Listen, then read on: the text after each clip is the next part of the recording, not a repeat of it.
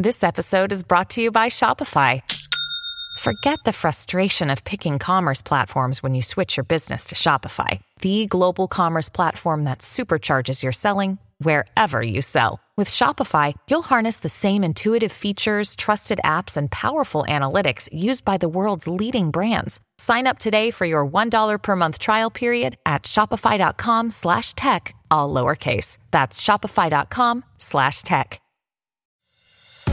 El Internet, la inteligencia artificial y la ciencia avanzan a la velocidad de la luz. Talk te explica el mundo tecnológico de manera sencilla, simple y eficaz con los comentarios de Pablo Quiroga en Americano. Comenzamos.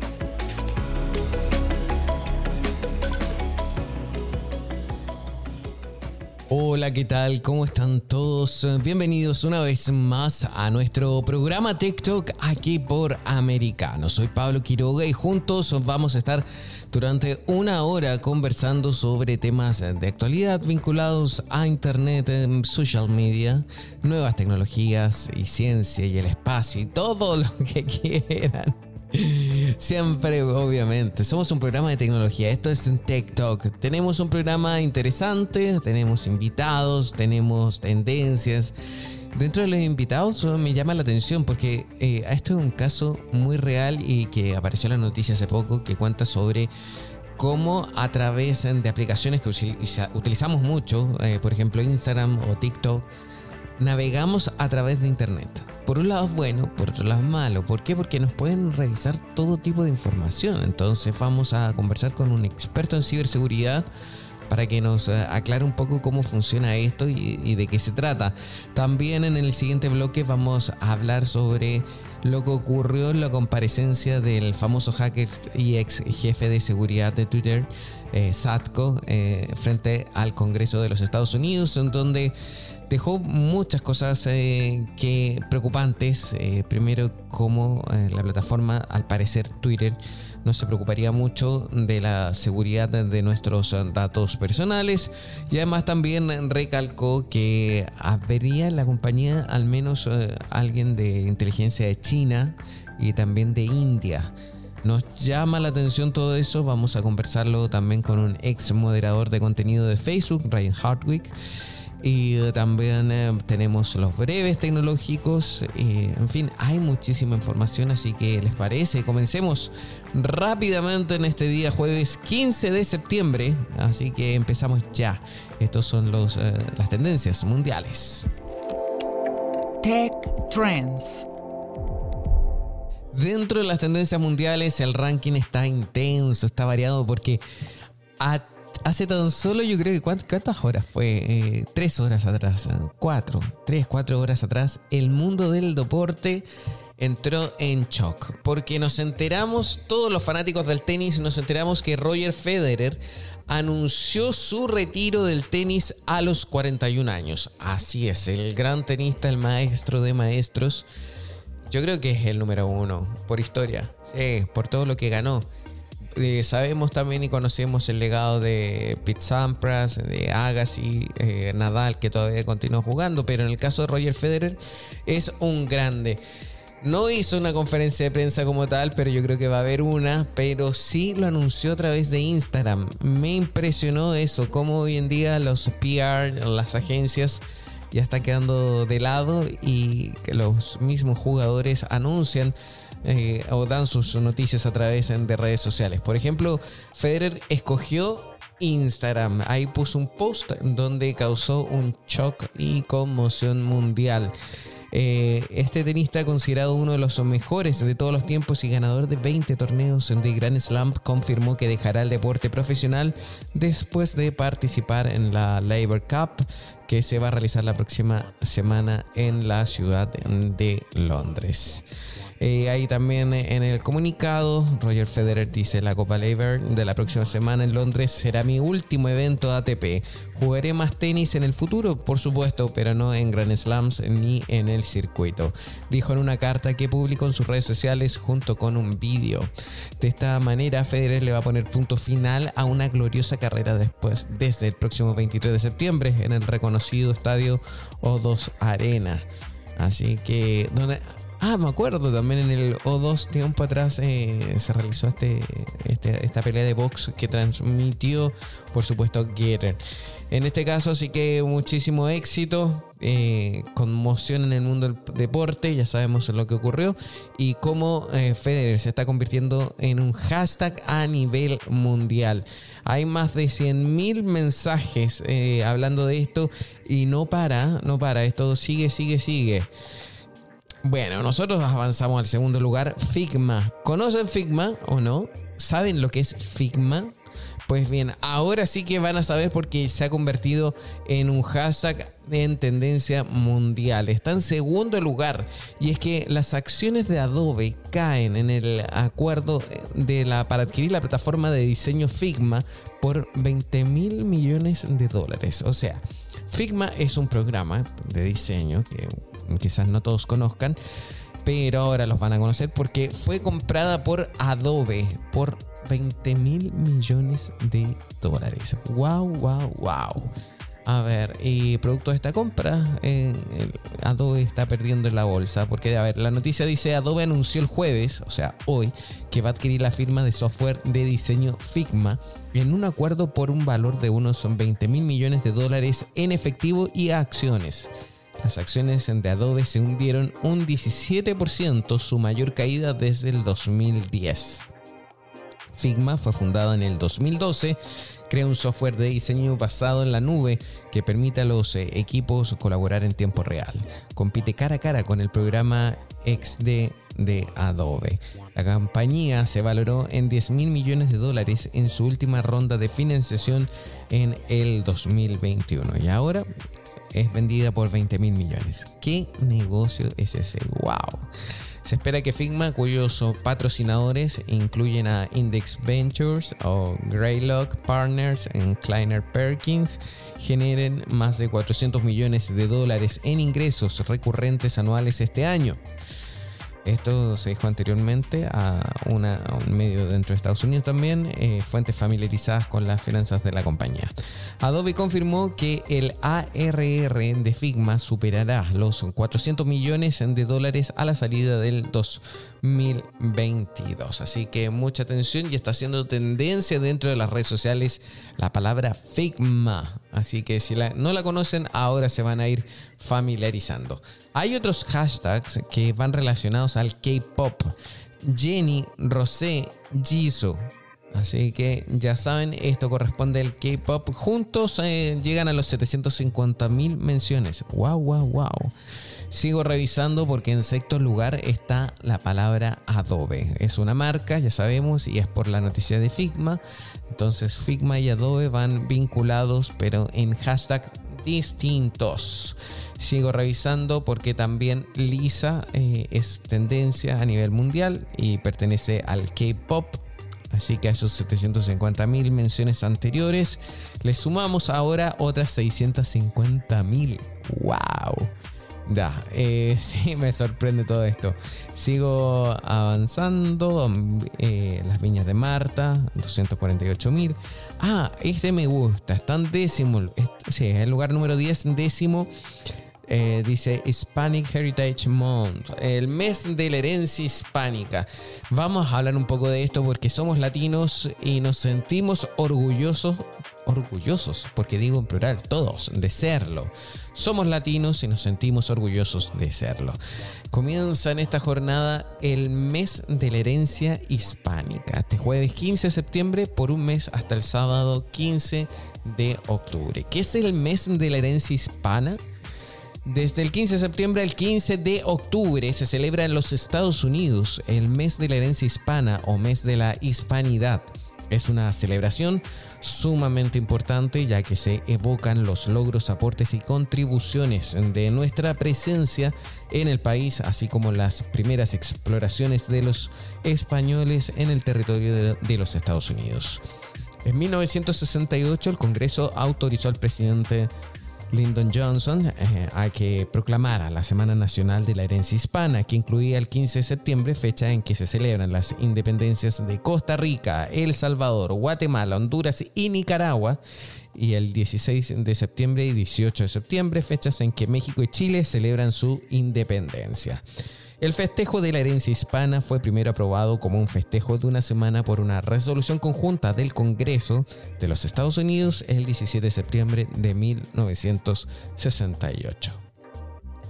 En esta proclama se instaba al pueblo estadounidense, especialmente a las entidades educativas, a observar la semana con ceremonias y actividades apropiadas. Para estimular la participación, el presidente después, eh, Gerald Ford, emitió una proclama en 1974, ya no es 1968, que instaba a las escuelas y a las organizaciones de derechos humanos a participar de lleno en esa semana. Así que felicidades a todos los hispanos, a todos los latinos, todos somos un aporte para este gran país. Así que está haciendo tendencia dentro de las redes sociales también y por eso eh, me gustó haberlo, eh, haberlo comentado.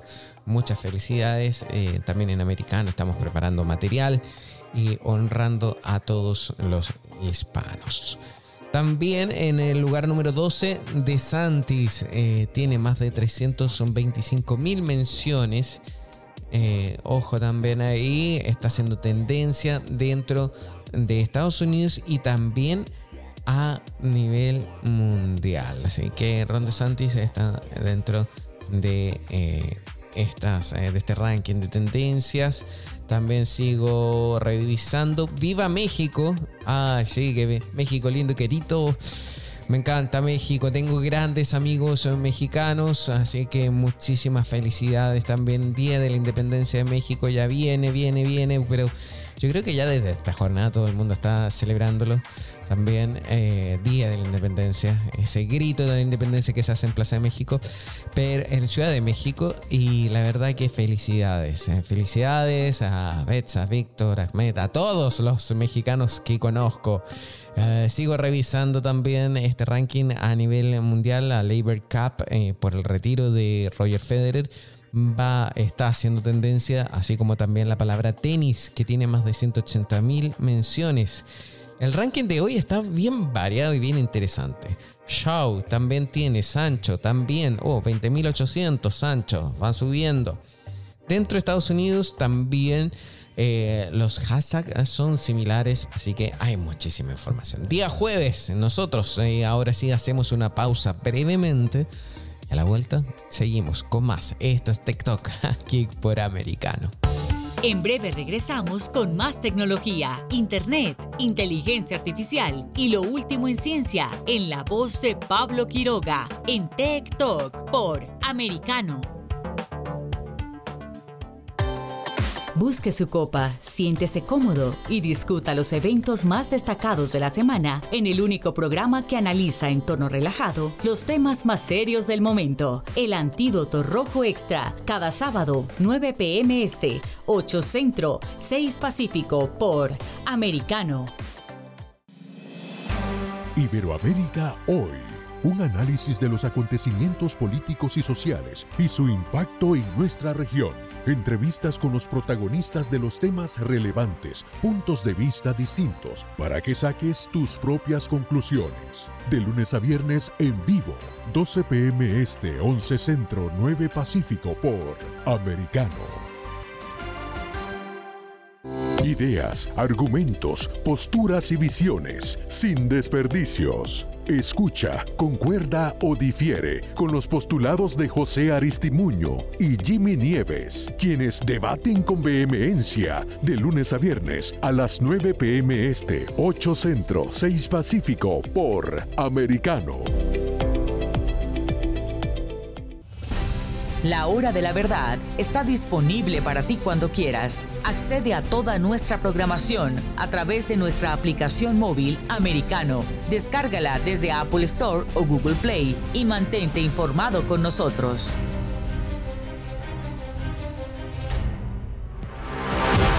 Siempre en el saber, siempre en la verdad, siempre americano. Estamos de vuelta con Tech Talk junto a Pablo Quiroga en vivo por Americano. Tech Talks. Estamos de regreso aquí en Tech Talk por Americano y es que esto lo que vamos a hablar ahora es a, a, todos, me imagino que les ha ocurrido, porque mucha atención con los navegadores que tienen aplicaciones en su interior, por ejemplo TikTok o Facebook.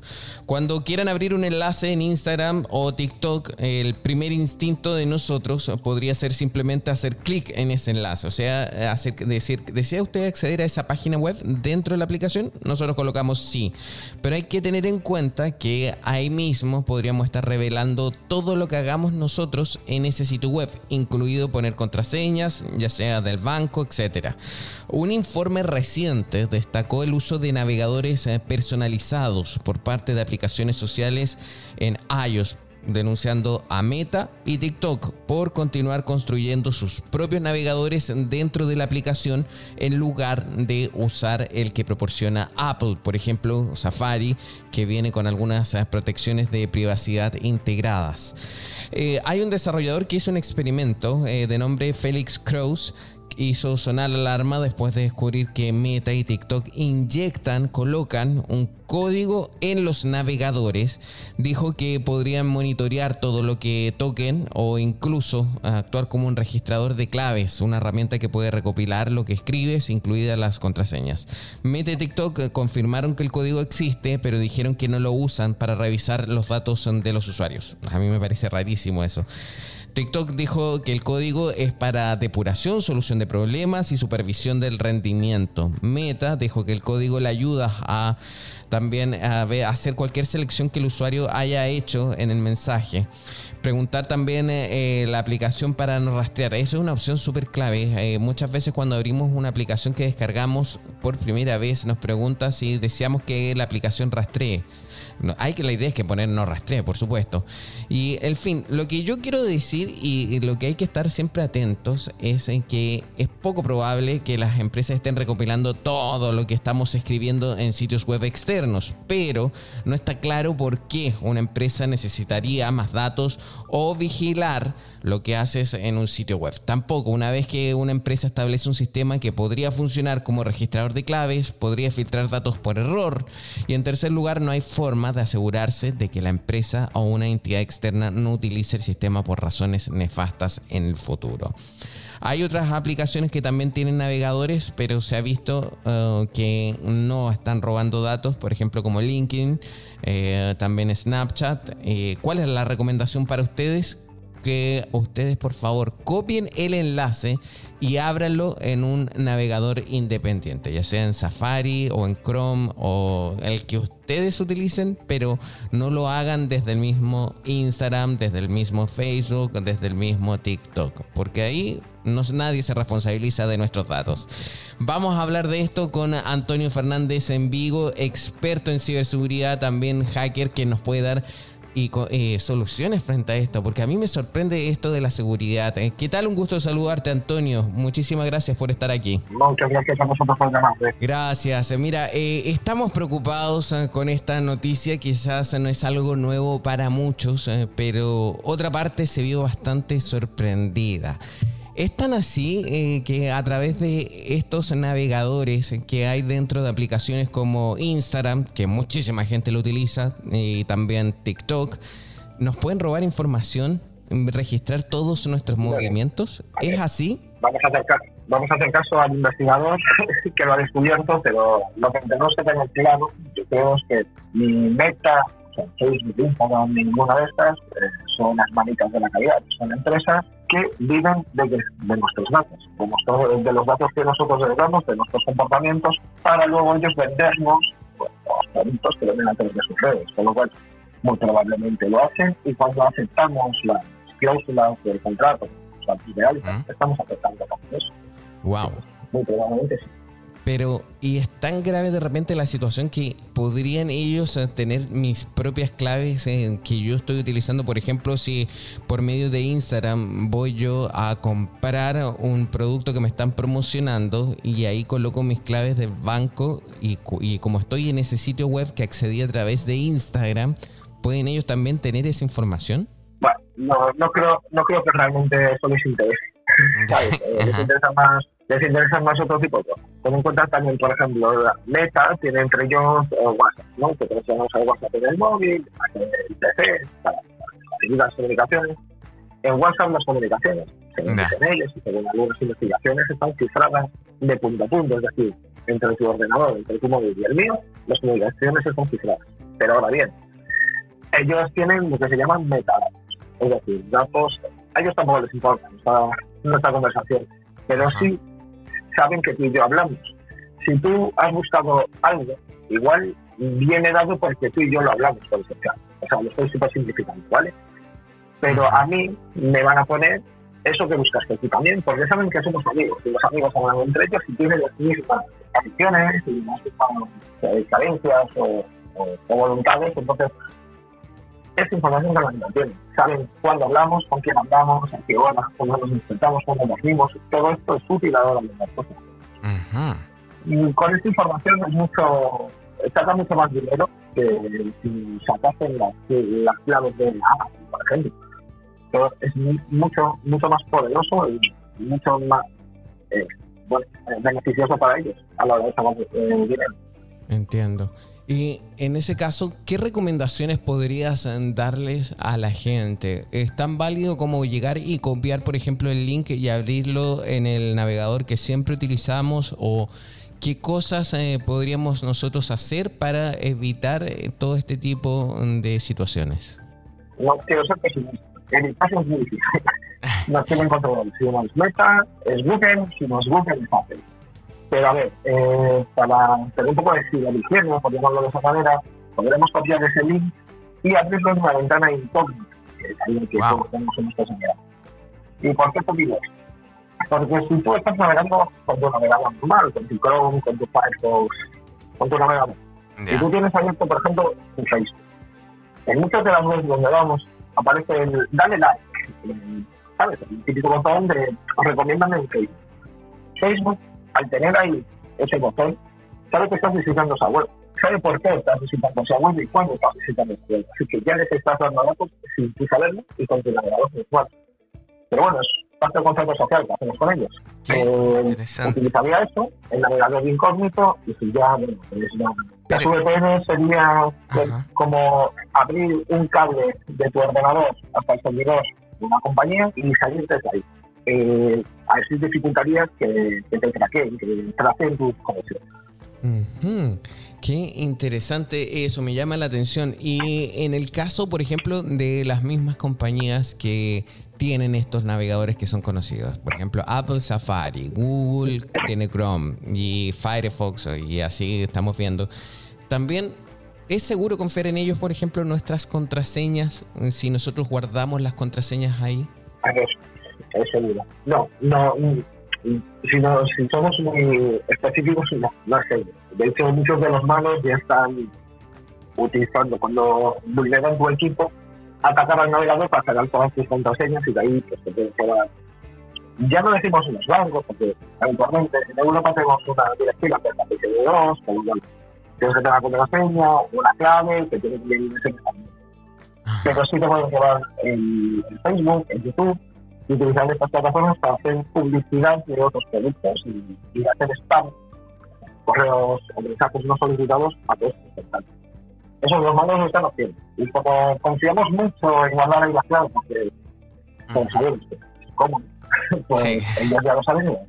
Hay, hay soluciones, tanto open source como, como de pago, que son gestores de contraseña.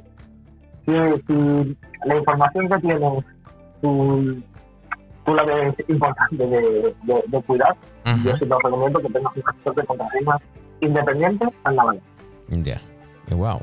Eso, eh, qué, qué interesante. Y en el caso del gestor de contraseña de pago, eh, se supone que representa mayor seguridad que, por ejemplo, el gestor de contraseña que tiene mi iPhone. Eh, sí, porque algunos de, de pago, source, eh, tienen lo que es conocimiento ajeno, por llamarlo así. Tú tienes una instancia, es decir, una parte en el servidor de ellos, pero ellos, eh, tú haces una contraseña para acceder al gestor de contraseña, pero ellos no conocen esa contraseña.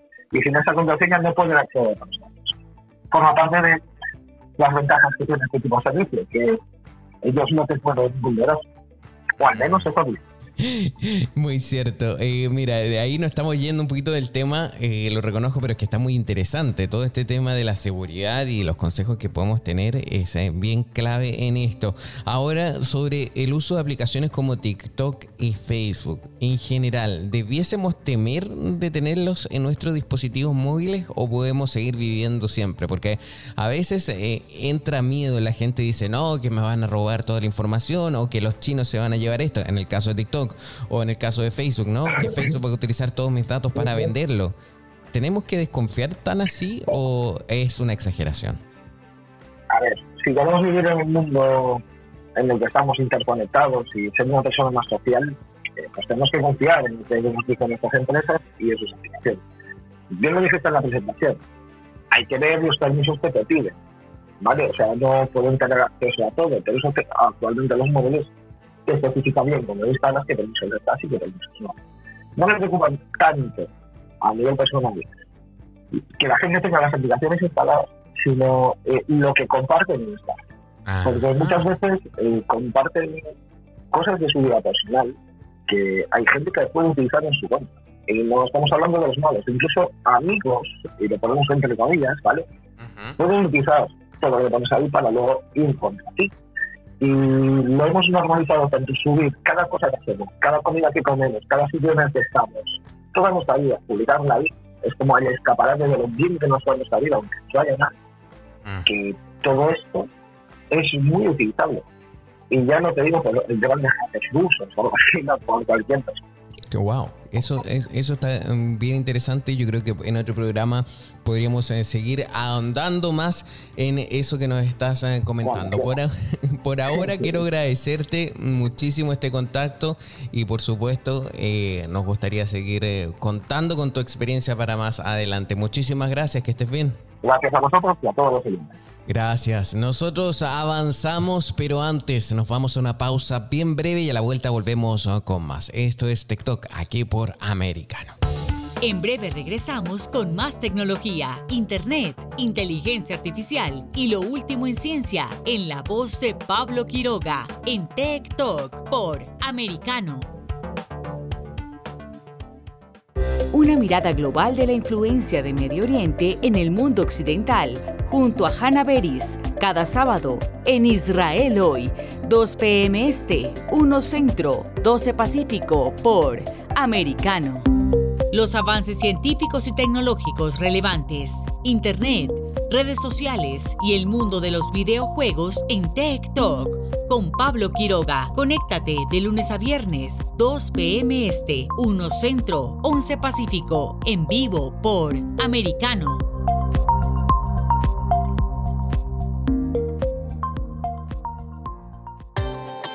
Busque su copa, siéntese cómodo y discuta los eventos más destacados de la semana en el único programa que analiza en tono relajado los temas más serios del momento. El Antídoto Rojo Extra, cada sábado, 9 pm este, 8 Centro, 6 Pacífico por Americano. Isabel Cuervo y su equipo indagan y rastrean los hechos para ofrecer una mirada profunda a las noticias, sus causas y consecuencias. Periodismo de investigación. Cada sábado, 7 p.m. Este, 6 Centro, 4 Pacífico, por Americano. Los hechos relevantes que ocurren en Estados Unidos, analizados con la característica frontalidad de Dania Alexandrino y sus invitados. Perspectiva USA. Conéctate de lunes a viernes, 8 p.m. Este, 7 Centro, 5 Pacífico. En vivo por Americano. Infórmate con Lucía Navarro de los temas importantes del día que impactan tu vida. Conoce el contexto de los hechos con el análisis de especialistas. Únete a Actualidad Noticiosa de lunes a viernes a partir de las 10 pm este 9 Centro 7 Pacífico por Americano. Vive en la verdad. Somos americano. El análisis de la actualidad política de los países del sur de Latinoamérica y sus consecuencias en el continente, junto a Marcelo López Macía, de lunes a viernes, 10 a.m. Este, 9 Centro, 7 Pacífico, por Americano. Donde están los hechos, somos americano. Estamos de vuelta con Tech Talk junto a Pablo Quiroga en vivo por Americano. Tech Talks. Y estamos de regreso aquí en Tech Talk por Americano. Y es que vamos a hablar un tema especial. Les voy a hacer una pregunta. ¿Son las redes sociales seguras hoy en día? ¿Nos pueden hacer daño las redes sociales? Yo creo que sí, ¿ah? Este es un debate que incluso llegó al Congreso de los Estados Unidos. El testimonio de un ex jefe de seguridad de Twitter puso en la noticia nuevamente sobre el rol y la responsabilidad que debiesen tener las redes sociales. La tarea ahora también está en los reguladores federales. Hay preocupaciones de privacidad y también de seguridad nacional entre todo este espectro de los legisladores en el Congreso, los reguladores, aumentan también los problemas políticos eh, para Twitter. El testimonio que se hizo ayer en el Senado por parte de Peter Satko, eh, un ex eh, jefe de seguridad de Twitter, señala que los ejecutivos de la compañía engañaron al público, a los reguladores y a la propia junta directiva de la compañía sobre sus defensas sistemáticamente rotas contra hackers. Describió también que el equipo ejecutivo estaba incentivado a ignorar los problemas fundamentales, como que, por ejemplo, todos los empleados tuvieran demasiado acceso a los datos. Y eso es muy curioso. Esto debido a que la empresa no estaba rastreando adecuadamente el acceso a los datos. Afirmó que era imposible que la empresa respondiera a los riesgos críticos de seguridad nacional, incluido el acceso obtenido por posibles agentes extranjeros en su nómina. Satko, eh, que ya lo habíamos mencionado, es un antiguo y conocido también eh, hacker y también antiguo líder de seguridad de la compañía, basó sus revelaciones en ejemplos de riesgos a los que los legisladores podrían conectarse, sugiriendo que este acceso sin restricciones podría dar lugar a que los ingenieros de Twitter enviaran tweets no autorizados desde sus cuentas. Imagínense, por ejemplo, que alguien haya tuiteado en nombre de POTUS una declaración que haya sido polémica y realmente no la hizo el presidente, sino que la hizo algún empleado de la compañía. Una de las frases que rescatan también los medios eh, en que empezaron a abordar este tema de las declaraciones que se dieron ayer en el Congreso es, no importa quién tenga llaves si no tienes ninguna cerradura en la puerta. Así dijo. No es descabellado decir que un empleado dentro de la empresa podría hacerse cargo de las cuentas de todos los senadores de esta sala. Y ya también agregó que cuando una plataforma de medios de comunicación influyente puede ser comprometida por adolescentes, ladrones y espías y la compañía crea repetidamente problemas de seguridad por su cuenta, eso es un gran problema para todos nosotros. También hubo dos acusaciones graves. Eh, según Satco, había al menos un agente del Servicio de Inteligencia de China en la nómina de Twitter y que la compañía también permitía que India añadiera agentes a la lista de trabajadores de la empresa, dando potencial a esas naciones acceso a datos confidenciales sobre los usuarios. Vamos a conversar sobre este tema y cómo funcionan las redes sociales con Ryan Hardwick, ex moderador de contenido que también escribió un libro llamado Behind the Mask of Facebook.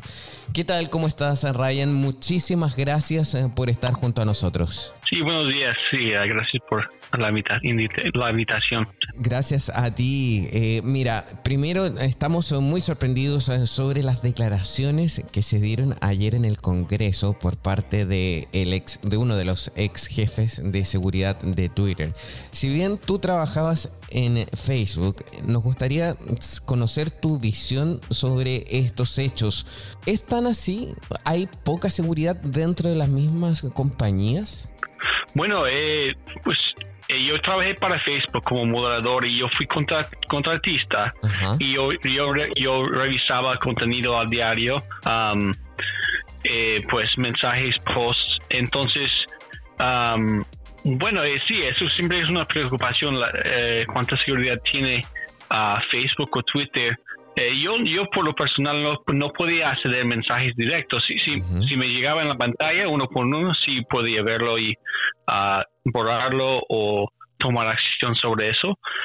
Pero sí, es, es una gran preocupación y, y, yo en mi libro hablo de, de cómo Facebook uh, influía las elecciones extranjeras. Entonces, si, si hay un agente extranjero dentro de Twitter y Twitter está moderando la elección de Estados Unidos, pues un agente de chino, um, un espía, básicamente, pues obviamente va a estar, va a estar muy interesado en cómo Twitter maneja uh, la elección estadounidense.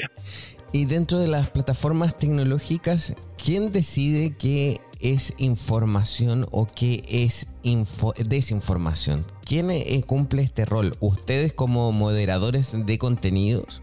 Pues Facebook dirige todo eso. Entonces, nosotros uh, trabajamos para Facebook y seguimos las reglas de ellos. Ellos tienen un, un, equipo como de seis personas que administran todo y ellos deciden cuáles son las políticas Um, y cual, qué es desinformación.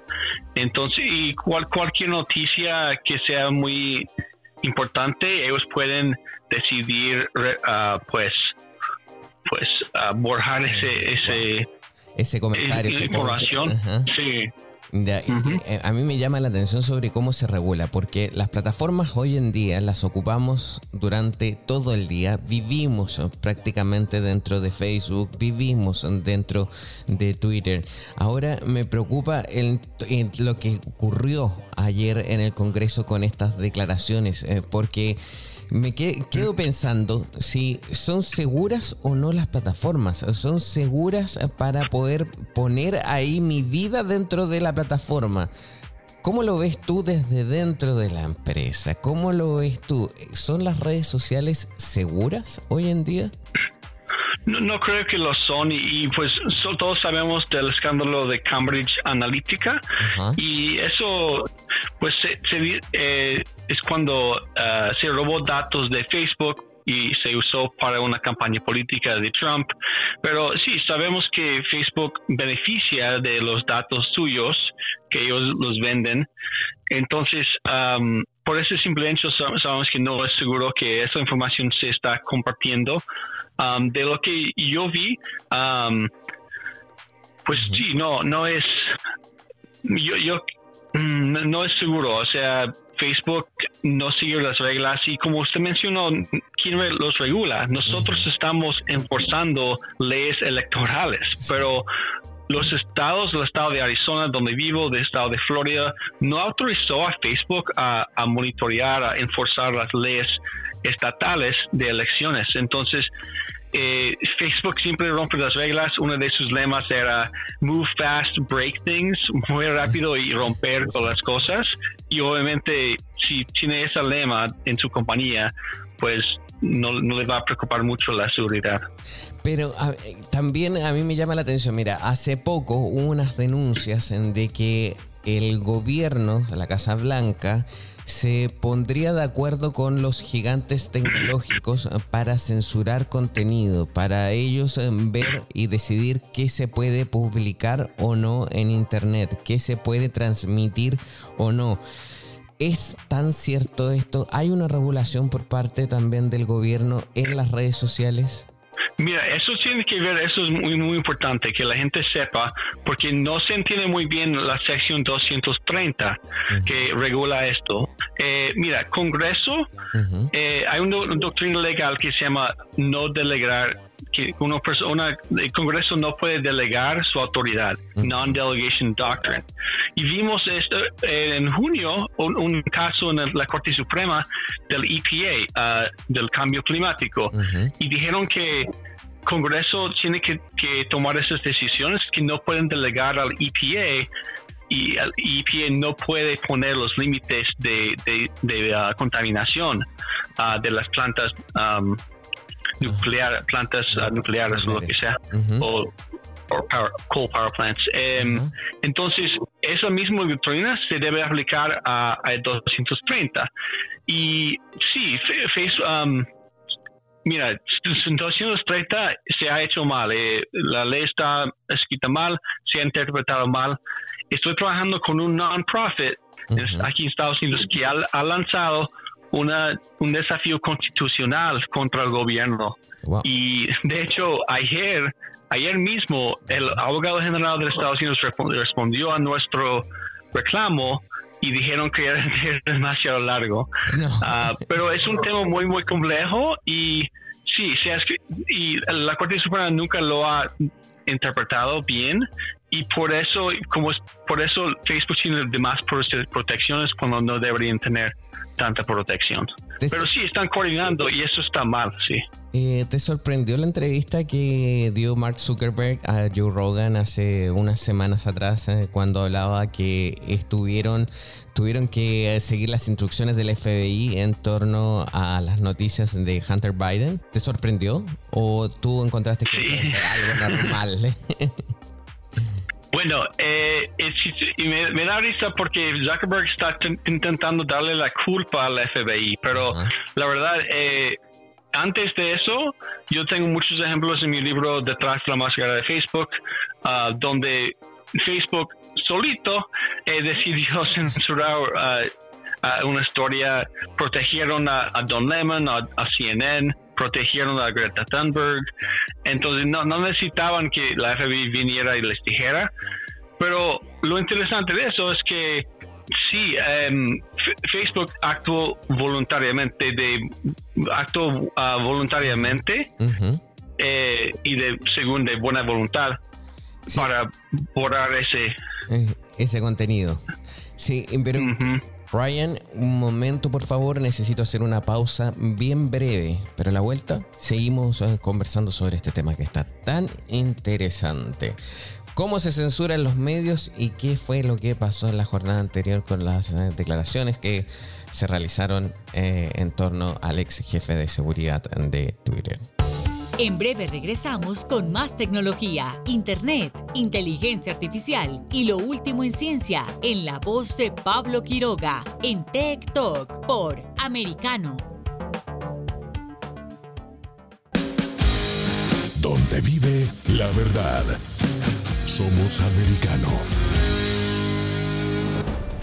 Los hechos relevantes que ocurren en Estados Unidos, analizados con la característica frontalidad de Dania Alexandrino y sus invitados. Perspectiva USA. Conéctate de lunes a viernes, 8 pm este, 7 centro, 5 pacífico. En vivo por Americano. Perspectiva USA está disponible para ti cuando quieras. Accede a toda nuestra programación a través de nuestra aplicación móvil americano.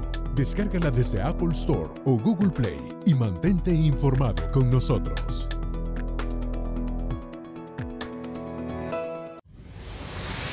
Diego López y Dianelis Guerra comentan y analizan el acontecer deportivo, torneos, campeonatos y la actuación de tus atletas favoritos en Deportes Americano. Sábado, 10 pm este, 9 centro, 7 pacífico por Americano. Busque su copa, siéntese cómodo y discuta los eventos más destacados de la semana en el único programa que analiza en tono relajado los temas más serios del momento. El Antídoto Rojo Extra, cada sábado, 9 pm este, 8 Centro, 6 Pacífico por Americano. Los hechos relevantes que ocurren en Estados Unidos, Europa, Asia y Medio Oriente, vistos con la mirada experta de la internacionalista Lourdes Subieta, en Así está el mundo, de lunes a viernes, 11 a.m. Este, 10 Centro, 8 Pacífico, en vivo por Americano. Ideas, argumentos, posturas y visiones, sin desperdicios. Escucha, concuerda o difiere con los postulados de José Aristimuño y Jimmy Nieves, quienes debaten con vehemencia de lunes a viernes a las 9 pm este, 8 Centro, 6 Pacífico por Americano. Estamos de vuelta con Tech Talk junto a Pablo Quiroga en vivo por Americano. Tech Talks. Estamos de regreso aquí en Tech Talk por Americano y es que estamos comentando una noticia bien interesante. Estamos eh, conversando también con Ryan Hardwick, eh, quien es autor del libro Behind the Mask of Facebook. Este libro que cuenta las prácticas de funcionamiento de Facebook post elecciones del 2016 y también cómo se maneja el contenido, la censura, eh, qué es información, qué es desinformación. ¿Y qué pasó también con estas declaraciones del ex jefe de seguridad de Twitter frente al Congreso? Eh, hay mucho que hablar en torno a esto. Mira, en tu libro Behind the Mask of Facebook, eh, estaba viendo yo eh, eh, en qué consistía y me llamó mucho la atención porque hablas de cómo después de las elecciones del 2016 Facebook comenzó a contratar gente para poder discriminar contenido, decir qué se podía publicar y qué no. Y llamó la atención que también eh, justo eh, discursos de tipo conservador estaban siendo censurados. Eso, ¿nos puedes contar un poco más cómo, eh, de qué se trata todo eso que cuentas en tu libro? Sí, porque sí, en 2016 Facebook, mira, antes de 2016, la mayoría de la moderación de contenido se hacía en otros países extranjeros como India.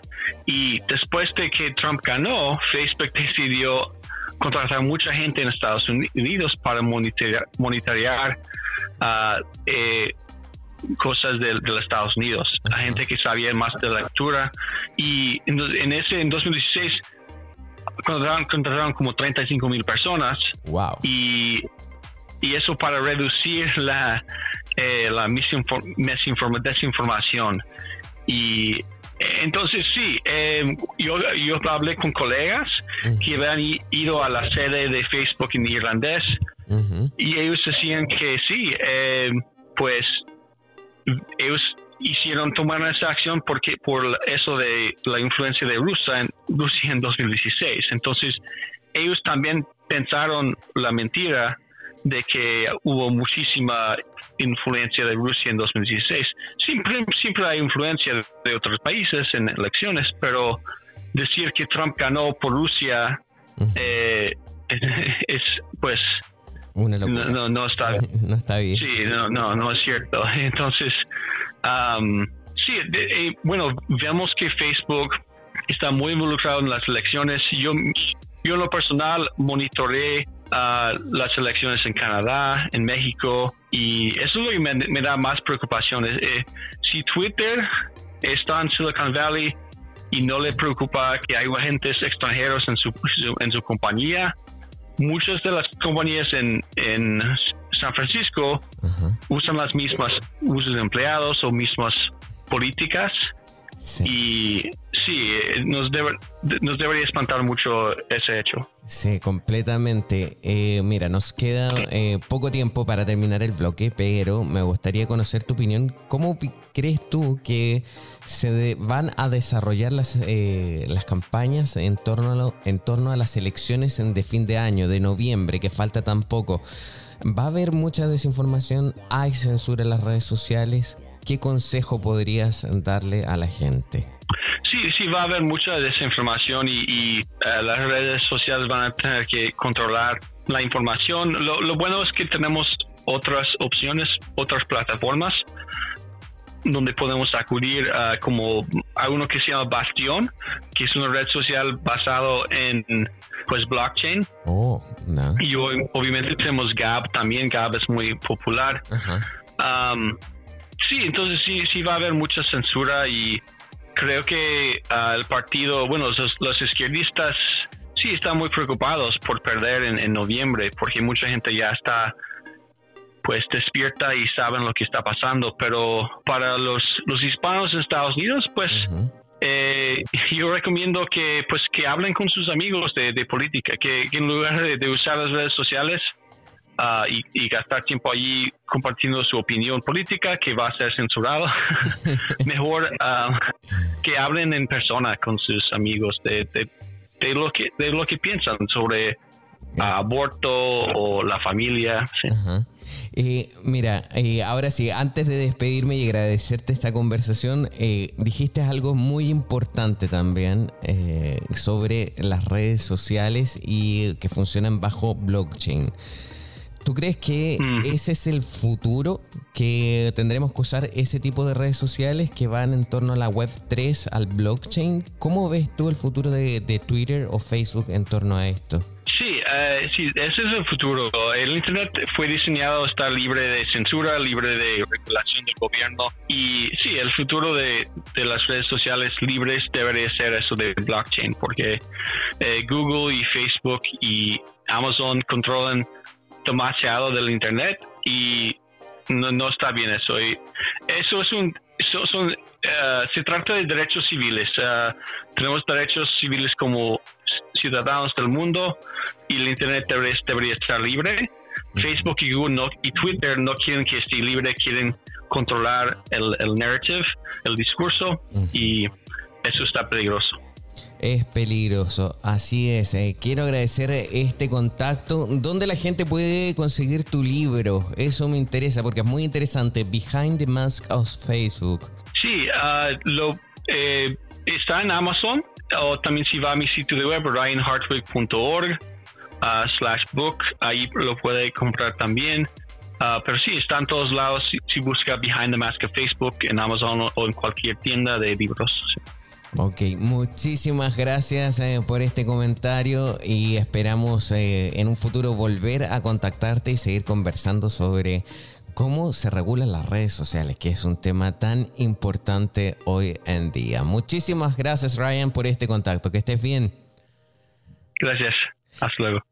Hasta luego. Nosotros eh, vamos a seguir avanzando. Tenemos un programa muy completo. Ya estuvieron escuchando la entrevista. Eh, les recomiendo el libro Behind the Mask of Facebook. está muy bueno sobre cómo es la regulación en el caso de Facebook y empieza a censurar todas estas plataformas. El caso de Facebook, imagínenselo cómo va en las otras redes sociales, cómo qué es lo que está pasando, por ejemplo, en Twitter, a raíz de las declaraciones que se dieron en la jornada pasada eh, con el ex jefe de seguridad de la compañía frente al Congreso. Está interesante. Nosotros ahora sí nos vamos a una pausa bien breve, pero a la vuelta volvemos con más. Esto es TikTok aquí por Americano.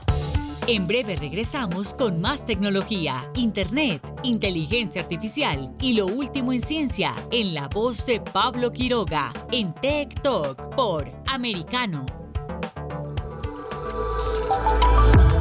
En la verdad. Somos americano.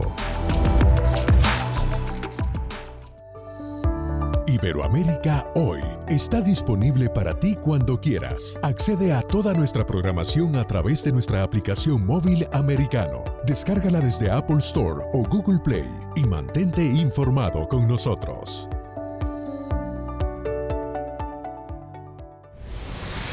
Diego López y Dianelis Guerra comentan y analizan el acontecer deportivo, torneos, campeonatos y la actuación de tus atletas favoritos en Deportes Americano. Sábado, 10 pm Este, 9 Centro, 7 Pacífico por Americano. Ideas, argumentos, posturas y visiones, sin desperdicios. Escucha, concuerda o difiere con los postulados de José Aristimuño y Jimmy Nieves, quienes debaten con vehemencia de lunes a viernes a las 9 pm este, 8 centro, 6 pacífico por Americano. Diversas ideas, múltiples argumentos, distintos puntos de vista. Únete a las líderes de opinión más influyentes de habla hispana de lunes a viernes, 6 p.m. Este, 5 Centro, 3 Pacífico, por Americano.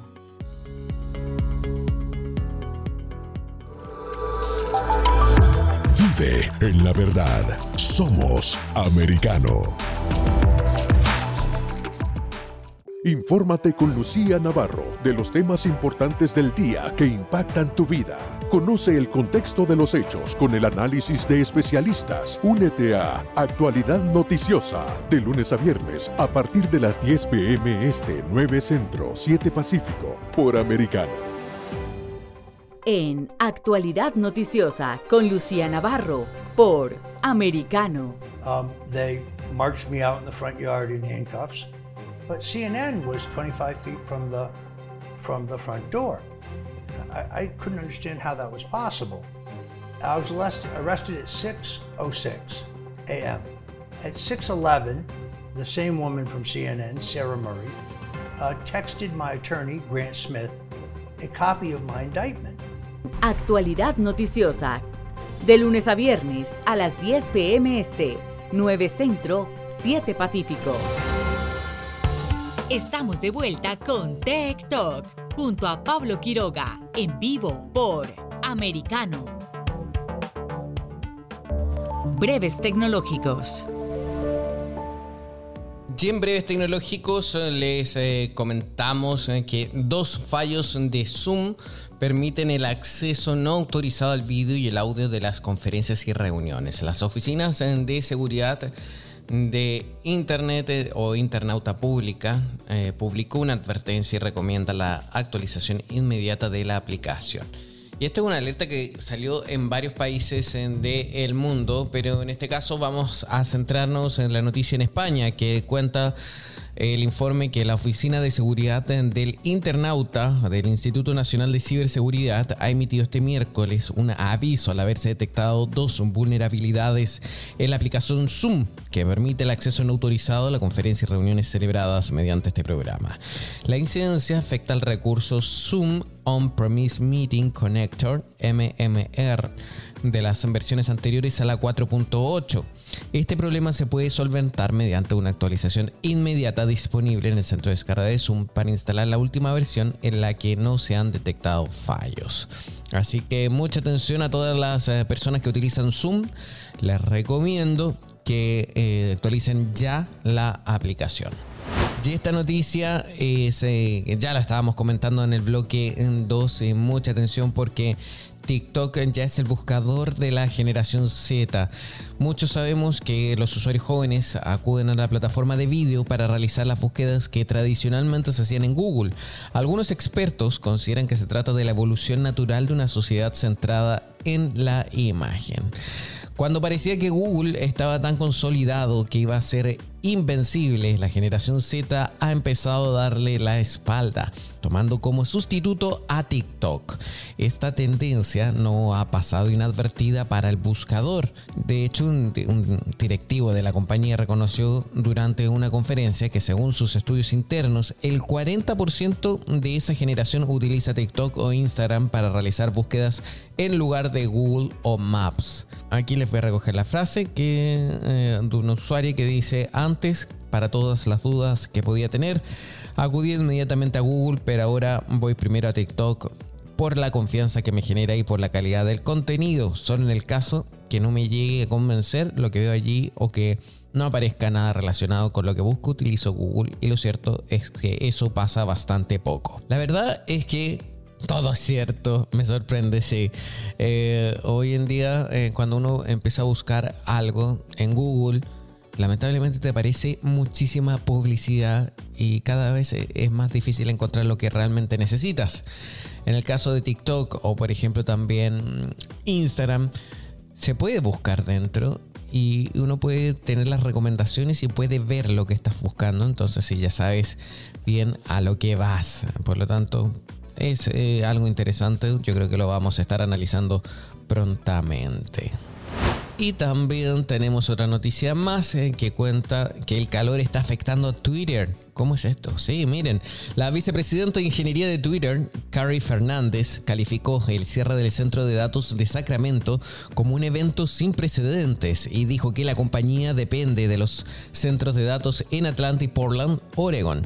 Si uno de esos centros de datos se cae, es posible que la empresa no pueda atender el tráfico a todos los usuarios de Twitter.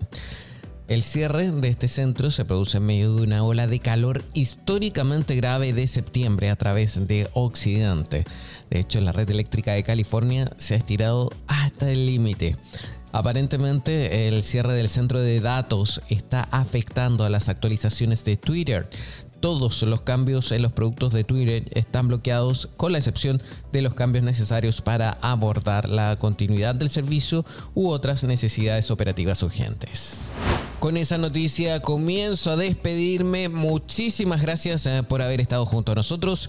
Día jueves 15 de septiembre. Si no lo escuchaste acá es porque no existe. Somos TikTok, un programa de actualidad en Internet, tecnología por supuesto, ciencia, redes sociales, estamos en todas. Recuerden vernos a través de Google TV, Apple TV, Roku, en fin, tenemos muchísimas plataformas y también, por supuesto, a través de las plataformas de podcast. Esto es Spotify, iHear, Amazon Prime, Google Podcast, Apple Podcast y Megaphone. Nos vemos mañana, que estén bien. Chao, chao. Tech Talk y Soberproy. Conéctate con nosotros de lunes a viernes a las 2 p.m. Este, 1 Centro, 11 Pacífico, por Americano.